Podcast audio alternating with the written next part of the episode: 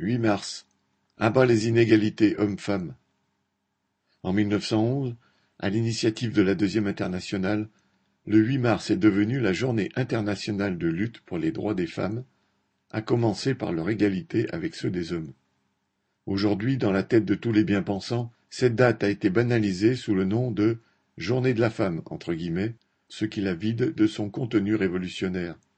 Mais pour les militantes et les militants, pour les associations féministes, les syndicats et les partis ouvriers, ce n'est ni la fête des mères ni la fête des femmes, comme le dit le collectif appelant à manifester le 8 mars.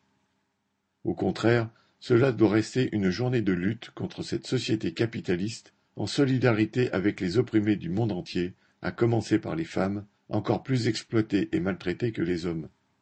Il n'est pas besoin de chercher loin pour voir quelles sont les injustices dont les femmes sont victimes.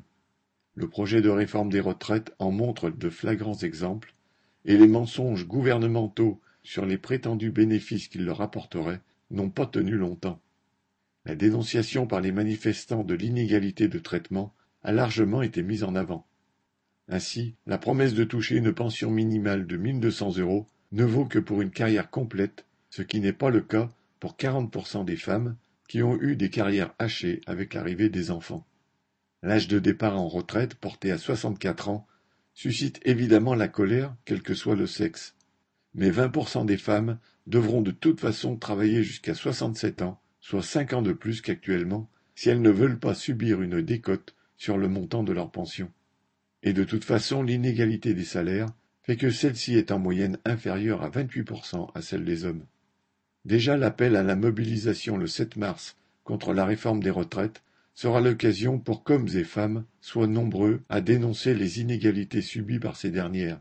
Dans la foulée le 8 mars, doit se faire entendre la solidarité envers les femmes qui luttent pour l'égalité des droits en France et dans le monde. Lutte ouvrière appelle se joindre aussi aux manifestations prévues ce jour-là à Paris et dans les différentes villes. Marianne l'amiral